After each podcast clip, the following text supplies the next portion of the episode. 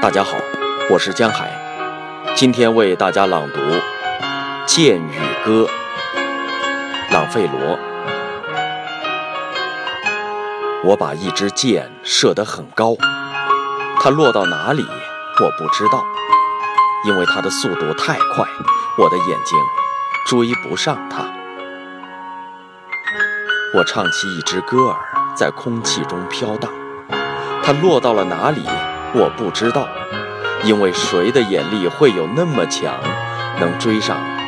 歌儿的飞翔？好久好久以后，我看见在一棵橡树上嵌着那支完好的箭，我也发现了那个歌儿，它完整的留在一个朋友的心里。